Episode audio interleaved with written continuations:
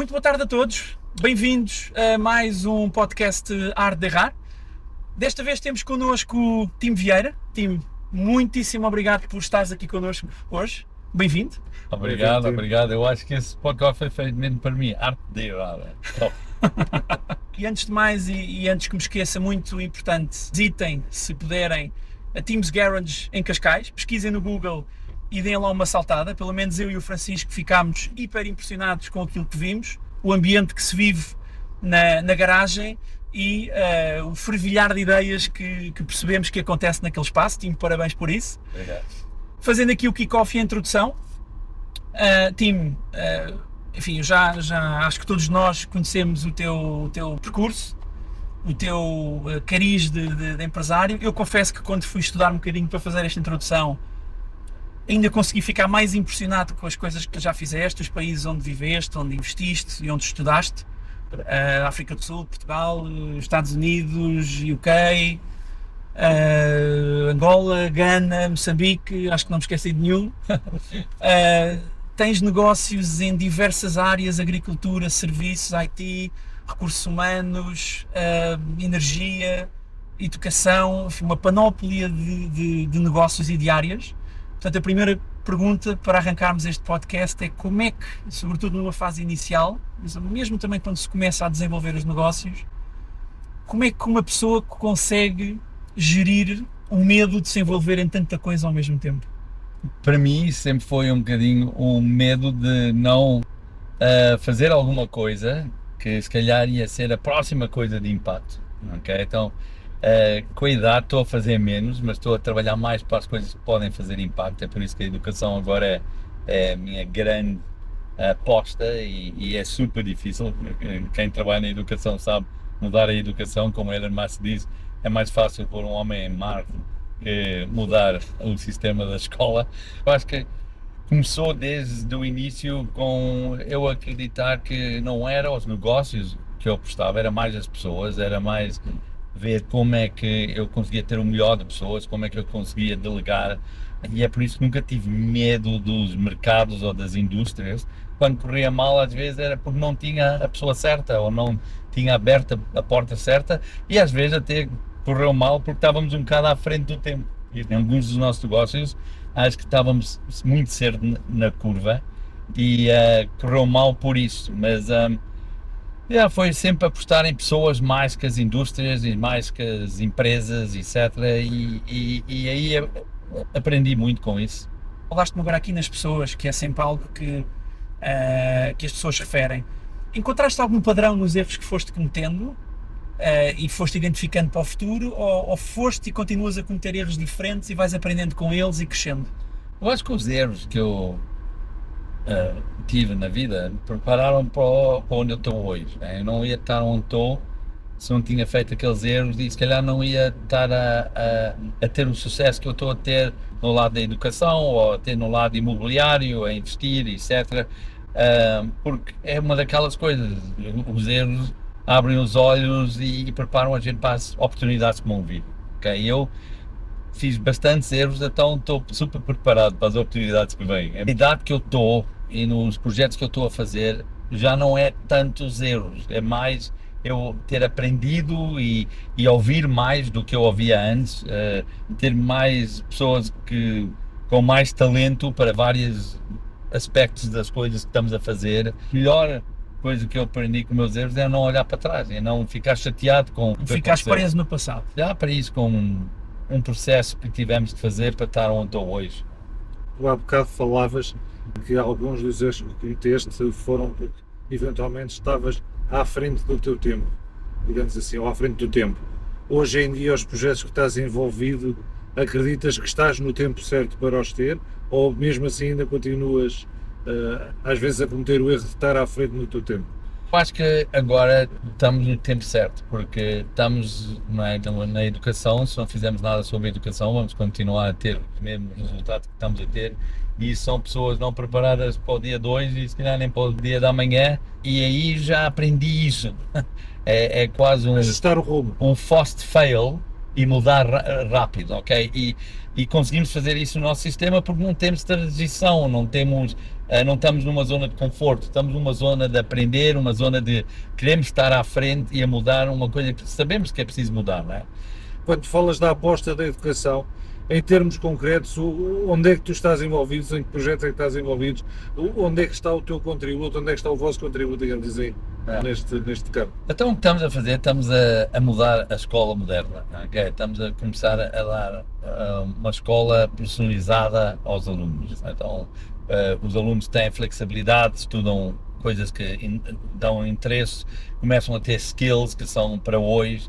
Ah, começamos a, a tirar ansiedade aos alunos por dar mais oportunidades de escrever os exames, não uma vez por ano, mas três vezes por ano, ou até não escrever exames e, e fazer as coisas por projetos e, e assessments, ok? Conseguimos começar a dar já eh, a experiência de fazer o curso de licenciatura universitária a começar dos 16, alguém que quer fazer negócio ou computer science ou eh, education ou sports management consegue já aos 16 começar a, a ir para esse rumo e ficar já um expert mais cedo e depois, se calhar, ir só à universidade uh, 3 a 12 meses e, e acabar lá e fazer a licenciatura. E conseguem até estarem a trabalhar connosco e começar a trabalhar uh, num emprego, porque isso também é um skill que muita gente falta de ter. E, e, e quando as empresas pedem qual é a sua experiência, a gente agora já conseguimos ter alguém que tem uma licenciatura, tem experiência de trabalho, tem experiência a liderar uh, pessoas, um, é um game changer. Os mais novos, é mesmo aquilo de, de conseguirmos começar a dar uh, aos alunos uma educação mesmo personalizada. Então, se eles estão à procura do International British Curriculum, conseguimos dar. Se é o US Core Curriculum, damos. Se é o Unique Pathway, damos. E isso é uma grande diferença, porque também conseguimos fazer isso numa maneira super democrática, muito mais económica. É importante porque também estamos já com 41 escolas em Portugal, com mais que 60 mundial. A diferença aqui é que uma criança consegue estar numa das hubs e ir a outra hub porque anda de cavalo naquela hub, ou vai a uma hub que é ao lado do ténis e estuda nessa ao lado do ténis. Né? As escolas muitas vezes faziam a mesma educação que já estamos a fazer há 200 anos. Há 200 anos, sim. E aqui O estamos a fazer, as escolas não evoluíram. estamos É a fazer o que é relevante para, para as empresas que estão procura de E uma vez mais uma lógica contracorrente, porque, quer dizer, ainda hoje, no sistema educativo, critica-se muito o facto por exemplo, ter separado as licenciaturas dos, dos 4 e 5 anos para passar a ver as licenciaturas de 3, onde já lançam-se literalmente os miúdos muito cedo ah, no, no- mercado de trabalho. E, no vosso entendimento, esses, esse muito cedo já é muito tarde. É muito tarde. Eu acho que as licenciaturas, numa, numa maneira, vão começar a passar para os 18 meses e vão ter é mais tempo de, de experiência de trabalho. As duas vão ter que trabalhar mão em mão, ok?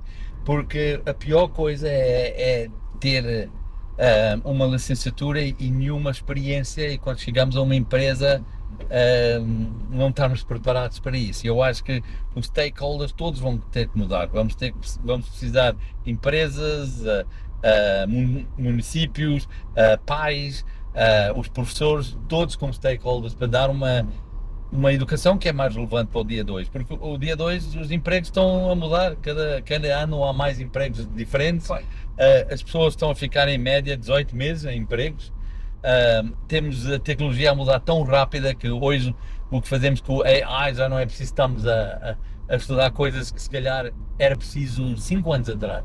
Veja aí alguma inspiração de, de um senhor que infelizmente já faleceu, que era o, Ken, o senhor Ken Robinson, que tinha uma abordagem muito mais holística da, da educação, muito menos avaliativa. Ou seja, esta abordagem mais colaborativa, mais holística da educação, onde se calhar se dá a mesma importância a artes como desporto, como cultura, como matemáticas e ciências. Linhas nesta, nesta narrativa que eu estou a contar, em termos de posicionamento. Ah, exatamente, eu não sou o Ken Robinson, é uma, Ken Robinson foi uma pessoa que uh, começou a falar de, do que era preciso na educação muitos anos atrás. O problema é que as escolas não mudam. Os, uh, os ministérios da educação estão confortáveis, as escolas estão confortáveis, nada muda. E foi isso que eu também percebi. Eu percebi cedo que a tentar mudar o ramo de uma escola é quase impossível. É? As escolas uh, já tem muita burocracia, tem uh, políticas, tem tradições, tem muitas coisas que é, é quase impossível mudar. Então decidi que fazer. eu ia fazer, de vez de falar e, e, e, só explicar o que era e escrever e dizer que está tudo mal. E, isso é o que me faz super uh, empolgado para trabalhar nisto e dormir tarde à noite, acordar cedo, porque estamos a começar a ver que vamos começar a fazer um impacto uh, não só em Portugal, mas por todo, já estamos nos Estados Unidos, já estamos em Espanha, estamos em África, em vários países, em Bangalore, em Phuket. Imagino que, que vocês, uma das, das vertentes ou uma das, das, dos aspectos que tentem incutir nos vossos alunos é a questão do espírito mais empreendedor, que eu também acho que falta de alguma maneira, uh, enfim, eu sou um bocadinho crítico também na relação das, na, nos, nas escolas, uh, convencionais, eu chamaria assim, pelo facto de incutirem pouco espírito empreendedor. Minha pergunta é, Uh, tu achas que o espírito empreendedor é algo inato como o talento de um jogador de futebol?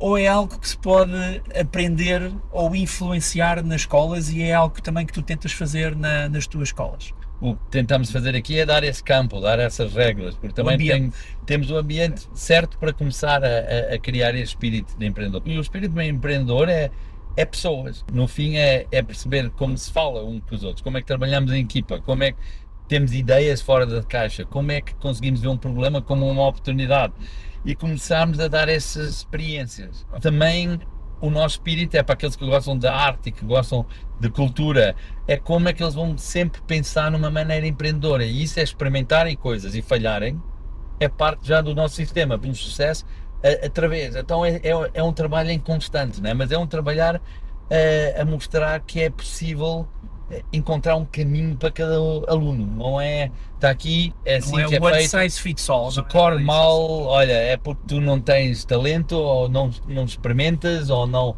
Não, porque não é, sempre a gente falamos que todos têm talento, mas depois se calhar não é bom em matemática ou ciências, é burro.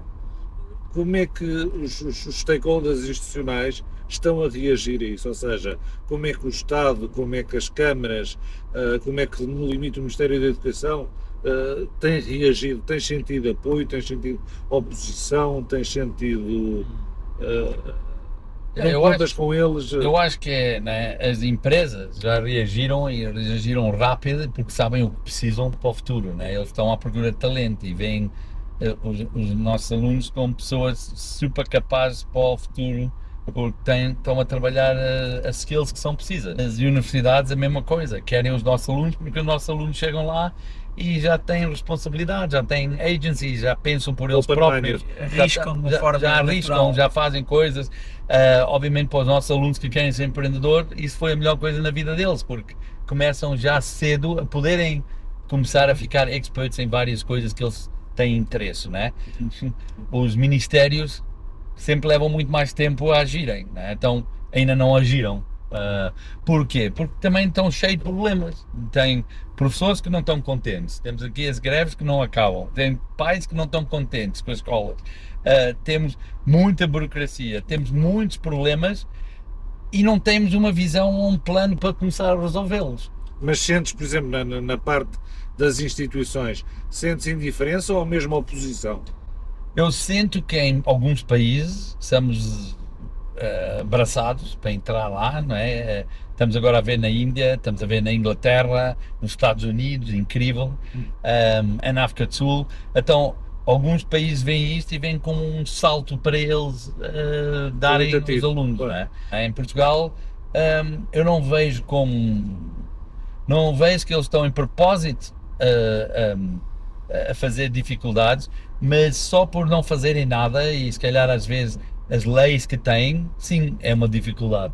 Como é que, como é que se ensina um aluno uh, a abraçar o erro e encará-lo de uma forma natural quando, se calhar, a sociedade atual e, sobretudo, a portuguesa é uma sociedade que penaliza o erro, mas como é que se ensina isso a um aluno? Nós começamos a ensinar a um aluno é que ele tem que ter responsabilidade pelas escolhas que faz, okay?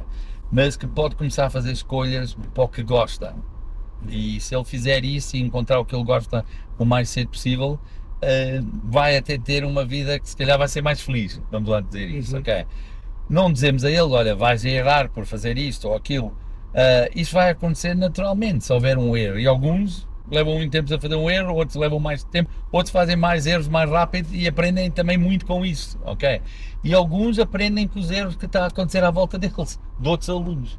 Do nosso lado é, é só dar aquele ambiente deles não sentirem que são estúpidos se errarem, ok? Porque, porque não são, eles são é o nome da escola é Brave Generation Academy. Eles têm a bravura, a coragem para tentar fazer o que é diferente.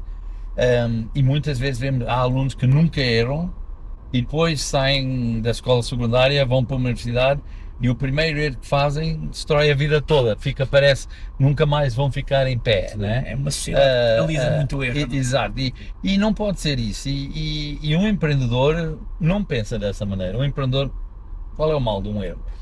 Ótimo, eu ia agora se calhar voltar àquela, àquela nossa continuidade de conversa que ficou suspensa, uh, porque eu acho, eu acho bastante curioso e, e, mesmo uma aventura do tamanho do mundo a tua decisão de candidatar a Presidente da República.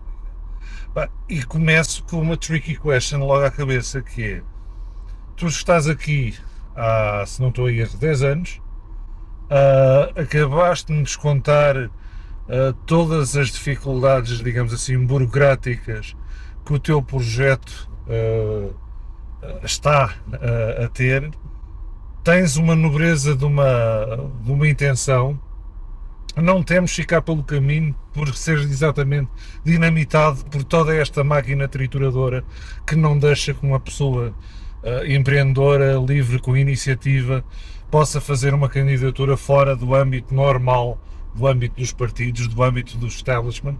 Por estar cá há 10 anos e saber que eu quero cá dar o resto da minha vida e gostava que até os meus filhos tinham um futuro cá, uh, que é difícil hoje em dia temos os jovens a ficarem cá, né?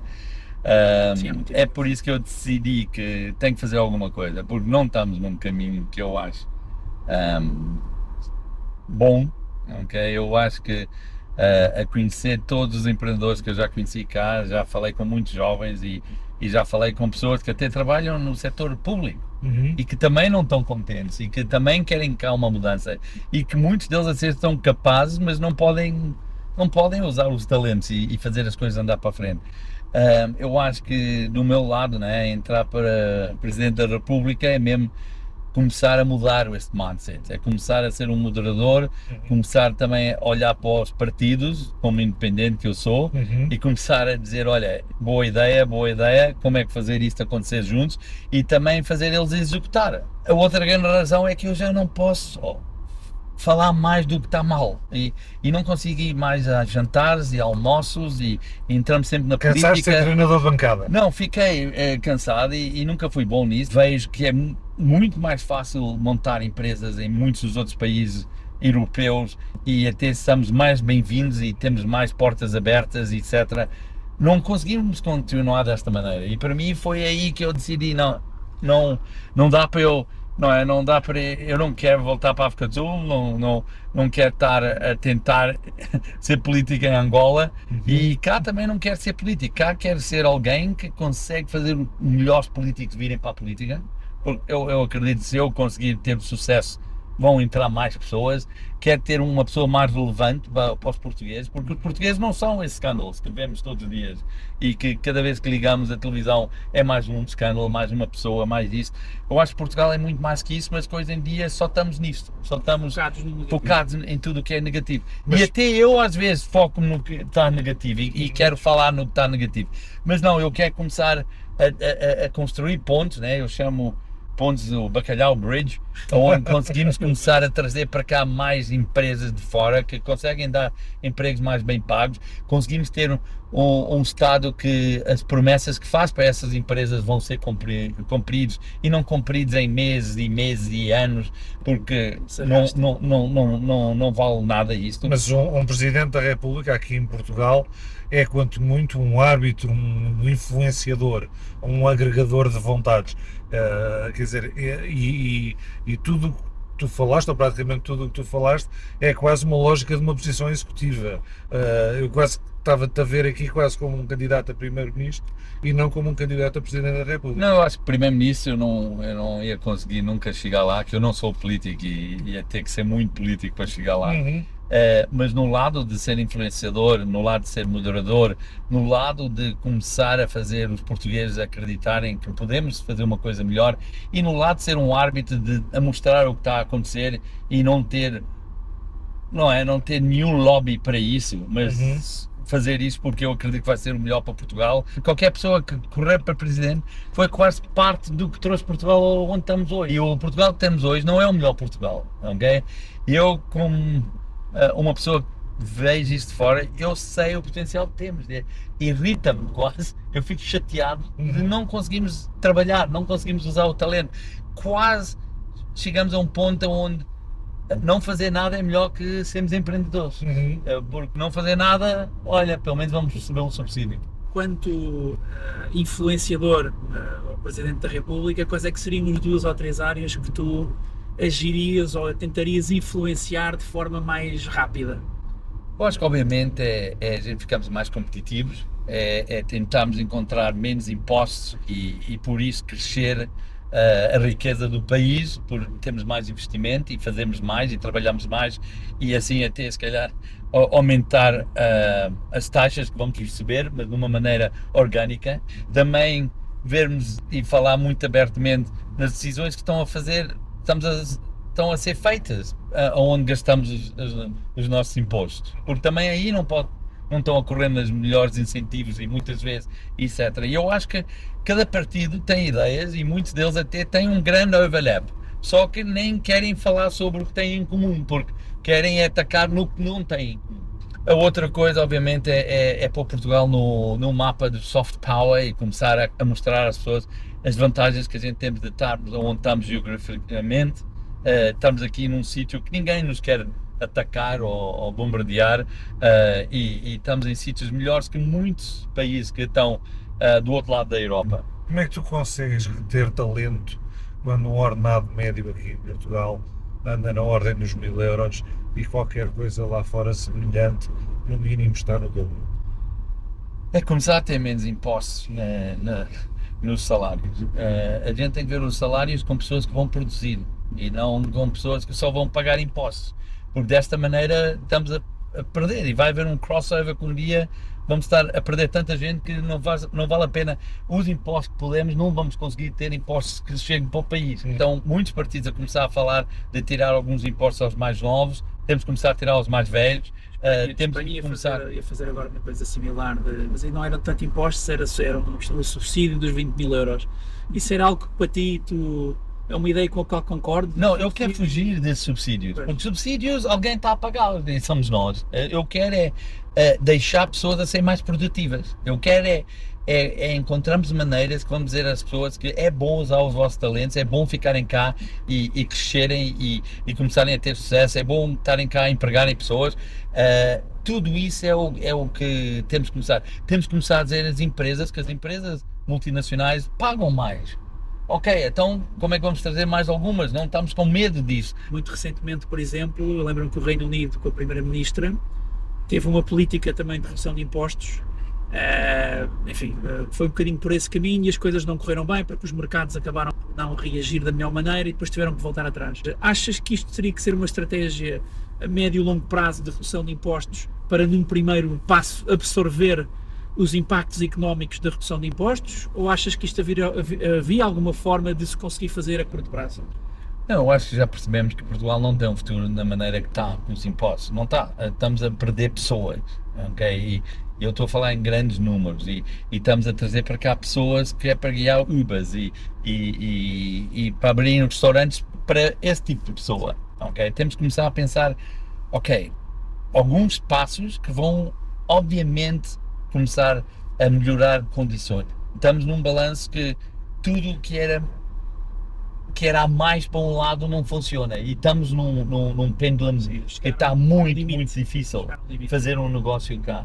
Ah, É hoje preciso um temos juros, temos isto, temos isso e temos que começar a pensar que se não fizermos isso é que estamos no maior risco de sempre, Uhum. ok? Porque eu não vejo os meus filhos ficarem. E é pena. é porque estamos a conseguir pôr eles aqui, eles querem viver cá, mas é quase impossível. Uh, temos que começar a fazer outras coisas, como tirar a burocracia, onde os nossos sistemas conseguimos ter licenças para construir mais rápido, ou para arranjar a nossa casa mais rápido, ou, ou, para abrir um negócio mais rápido. Temos que olhar para o ease of doing business e dizer porque estamos num dos piores lugares na Europa. Está aqui, é porque leva muito tempo a fazer isso, muito tempo a abrir uma conta um banco, uh, muito tempo a fazer. Ok, como é que melhoramos isso? Porque eu acho que não há nenhum partido que quer estar nos piores lugares no mundo. Depois falta é a vontade de executar estamos com muito poucos líderes que se calhar eram empreendedores e que eram pessoas que queriam construir e fazer e acontecer, etc. A minha candidatura se calhar vai poder dar um, um push nisso. Mais jovens, pessoas mais jovens. Eu estive a falar agora com a próxima geração, pessoas que não se identificam com os políticos que têm. E a grande coisa é que a gente vê os portugueses lá fora a fazerem grande sucesso. Temos que começar a ver que a nossa economia não vai trabalhar só de turismo, vai ter que ter outros outros ângulos e outras indústrias. Ó, tipo, pegando aqui um bocadinho na tua, nos, nos teus negócios, uh, qual é que foi a maior lição uh, proveniente do maior erro que tu já cometeste uh, em todos os teus negócios até hoje? E o que é que aprendeste com isso? Eu acho que a maior lição é às vezes uh, pomos quase tudo ao risco de não conseguirmos dormir à noite. Às vezes acreditamos tanto, tanto, tanto que apostamos demais e isso é, é, pode ser visto como uma coisa positiva, mas também é uma coisa que ninguém merece. Às vezes o mercado muda por um bocadinho e põe tudo ao risco. E eu começo a ver isso, às vezes eu vejo empresas e vejo, uh, e foi é, experiências que eu também tive, onde isso é mais quase ir a um cassino que fazer um bom negócio não vale a pena uma pessoa apostar tudo numa. Todas as fichas. Todas as fichas numa coisa. Porque às vezes não é por causa de nós, mas às vezes é por causa, como eu disse, estamos à frente em tempo, ou estamos, as leis não se mudaram. Uh, hoje vemos, as leis levam muito tempo a mudar ou a acompanhar qualquer coisa. Temos que muitas vezes pensar porque queremos ser um empreendedor ou porque, e, e se a única resposta é por dinheiro, não vamos ser felizes. Uhum. Uh, temos que ter mais que isso, porque eu, eu vejo isso nos grandes empreendedores, o dinheiro está em terceiro, quarto, quinto lugar. Okay? É mesmo porque vem alguma coisa que nos chateia ou que, ou que vai deixar a marca. E aí sim é os motivos corretos. E qualquer pessoa que pensa que é pelo dinheiro vai ficar cansado rapidamente, porque ser um empreendedor é dia e noite e é muito trabalho e não há 40 horas por semana e não há fim de semana e não há uh, uh, férias, etc, etc. Kevin O'Leary, teu colega jurado do Shark Tank americano, dizia que a primeira razão para ser empreendedor não devia ser o dinheiro, como tu, mas sim o querer controlar o seu próprio tempo. Concordas com isso? Concordo, eu acho que é controlar. Quando eu comecei com pequeno, é que eu queria controlar a minha vida em ter coisas que eu ia poder ter. Okay? Quando eu comecei a ser empreendedor é porque eu queria comprar uma raquete de ténis de grafite. Uhum. É por isso que eu comecei a fazer os primeiros negócios para ver como é que ia ter dinheiro para fazer isso e depois para fazer scuba diving, como é que eu conseguia ter dinheiro para comprar as coisas e, e levar o curso. Sentiste da parte dos teus pais um apoio, uh, diria, incondicional em relação a estas tuas yeah. aventuras e desventuras, digamos assim? Meus pais nunca me disseram, eu não te disse, eu não te disse que ia correr mal, Nunca me disseram. E viram eu cair várias vezes. E, e, e sabe o que? Meus pais uh, nunca fizeram uh, uh, o meu falhanço ser mais difícil do que foi. E, e deixaram-me cair né? e deixavam-me experimentar. E isso também valeu muito a pena, porque deu-me um mindset diferente. Okay? Uhum. Eu acho que a maneira que os meus pais deixaram-me fazer, eu faço isso com muitos dos meus diretores e gerentes. Também dou a eles espaço. Quando corre mal, até às vezes deixo, levo eu esse peso. Digo, olha, foi por a minha causa. Meus pais não eram empreendedores, não eram coisas, foram empreendedores de vida. Tiveram que sair de um país, perderam tudo, começaram noutro país, trabalharam para empresas. Meu pai eh, depois saiu de uma empresa que lhe pagava para começar um negócio assim dele, eh, mas não, não era esse espírito de ser empreendedor. O meu uhum. pai não era um empreendedor natural. Né? Quais é que são os principais erros que tu vês uh, jovens, sobretudo aqueles mais jovens empreendedores, a cometer hoje em dia? Eu acho que é, o principal é que eu vejo eles não, a, não irem à procura de experiência. Alguém que quer ser já o CEO, quer já ser o fundador e, e, e acredita que tem já um unicorn, mas que nunca foi um empregado de mesa ou que Uhum. nunca falou com pessoas, nunca percebeu o que é ter skills de comunicar ou de vender. Uh, vejo muito pouca gente que é boa a vender e que é bom a mostrar uma, uma ideia a outros e, e- e- ter eles a acreditarem nessa ideia. Então eu vejo muito poucas pessoas que querem ter experiência de vida mesmo, experiência real. O mal é, é não deixarmos crianças experimentarem e, e- e- e- terem experiências de internships no, no verão e irem, eh, como eu disse, eh, trabalhar num McDonald's ou, ou, ou, ou, ou volunteering num veterinário ou como seja, porque muito. tem-se que aprender aí e, e aprende-se muito de pessoas, né? Qualquer pessoa que é empregado de mesa e, e leva o café frio vai ver o que é palavrões e vamos ver como é que é e, e uma pessoa trabalhar tanto e nunca tem uma gorjeta ou estão a perder e isso vai dar valor ao dinheiro, vai dar valor ao- Aos ao- postos. aos outros. Pessoas que sobreprotegem as crianças, quase que se colocam numa redoma, digamos assim, de, de, de vidro. E aí eu vejo, os meus filhos, eu deixo eles tentarem tudo, fazerem tudo. E, e muita gente vem dizer, "Sim, mas não acredito que o teu filho tem 16 anos ou tem 18 anos e já está a fazer isto e a fazer aquilo e tem paixão por coisas. Porque eles já experimentaram várias coisas, já viram que não gostam. Uma coisa que eu deixo eles fazer é, é aprenderem e, e fazerem coisas e, e eu tenho um gozo de ver eles a tentarem coisas. Pergunto-te assim diretamente, que legado é que tu gostavas de deixar para, o teu- para os teus filhos? Não, eu queria deixar, obviamente, um país, um Portugal muito melhor e mais ah, ah, com mais futuro. E não só para os meus filhos, mas para, para jovens, para pessoas de meia idade e para os mais velhos, porque ah, isso aqui tem que ser uma maré que levante todos os barcos, não dá para levantar só alguns barcos. Ah, o meu legado é que gostava de ser visto como alguém que experimentou. Não foi perfeito, mas nunca fez nada ah, que eu não fiz nada para mim. Eu fiz para ser melhor para todos, porque também sei que o meu barco também aumenta quando as coisas melhoram, né? Ah, eu acho que às vezes as pessoas se esquecem disso, mas se todos melhoram, melhoram também os negócios para todos. Tim, nós fazemos sempre esta pergunta no fim de, de cada podcast. Se pudesses voltar atrás e mudar alguma coisa, uma coisa que seja, o que é que mudavas? Eu olho para mim e eu penso, ninguém tem a minha vida, eu, eu consigo. Viajar para ir ver as escolas à volta do mundo, levo comigo sempre um dos meus filhos quando viajo, então tenho sempre um ajudante e, e, eh, ali comigo. Tenho uma esposa que opá, Compreensível, acima de tudo. já podia ter fugido há muito tempo, ok? E, e- e não fugiu. Tem pais, família, eh, eh, amigos. Se eu tinha feito alguma coisa que dava um risco a isto, eu, eu perdia. Então estou na situação. Nunca, eu nunca fazia uma decisão para perder dinheiro que perdi no passado. Eu perdi muito dinheiro, mas sabe o quê? Eh, Ganhei muito por as decisões que fiz, muito, muito mais que dinheiro. Eu também não vou levar nenhum dinheiro, dinheiro, né? eu digo sempre, eh, então não vale a pena eh, estarmos a chorar pelo dinheiro. Ahm, a verdade é que do meu lado não há nada que eu possa dizer que eu, eu queria mudar, porque não ia estar nesse sítio. Tim, muito obrigado por este bocado, por esta agradável conversa, por esta temporada de ensinamento perfeito, diria eu. Fica já feito o convite para a primeira entrevista em exclusivo quando fores Presidente da República, se faz Boa. favor. Dizer Não, que eu, eu- eu normalmente sou um mau, ah, ah, como é que se diz, Ahm, passageiro, mas ah, hoje estava, senti que estava em, em boas mãos, então obrigado, homem. Obrigado, Obrigado, mais uma vez. Excelente conversa e foi uma, uma lufada de ar fresco na, naquilo que muitas vezes é a visão que se tem para o país. E, pronto, é, é- é- é a minha opinião, pelo menos. Exatamente. E, Tim, mais uma vez, muito obrigado pela participação. Obrigado.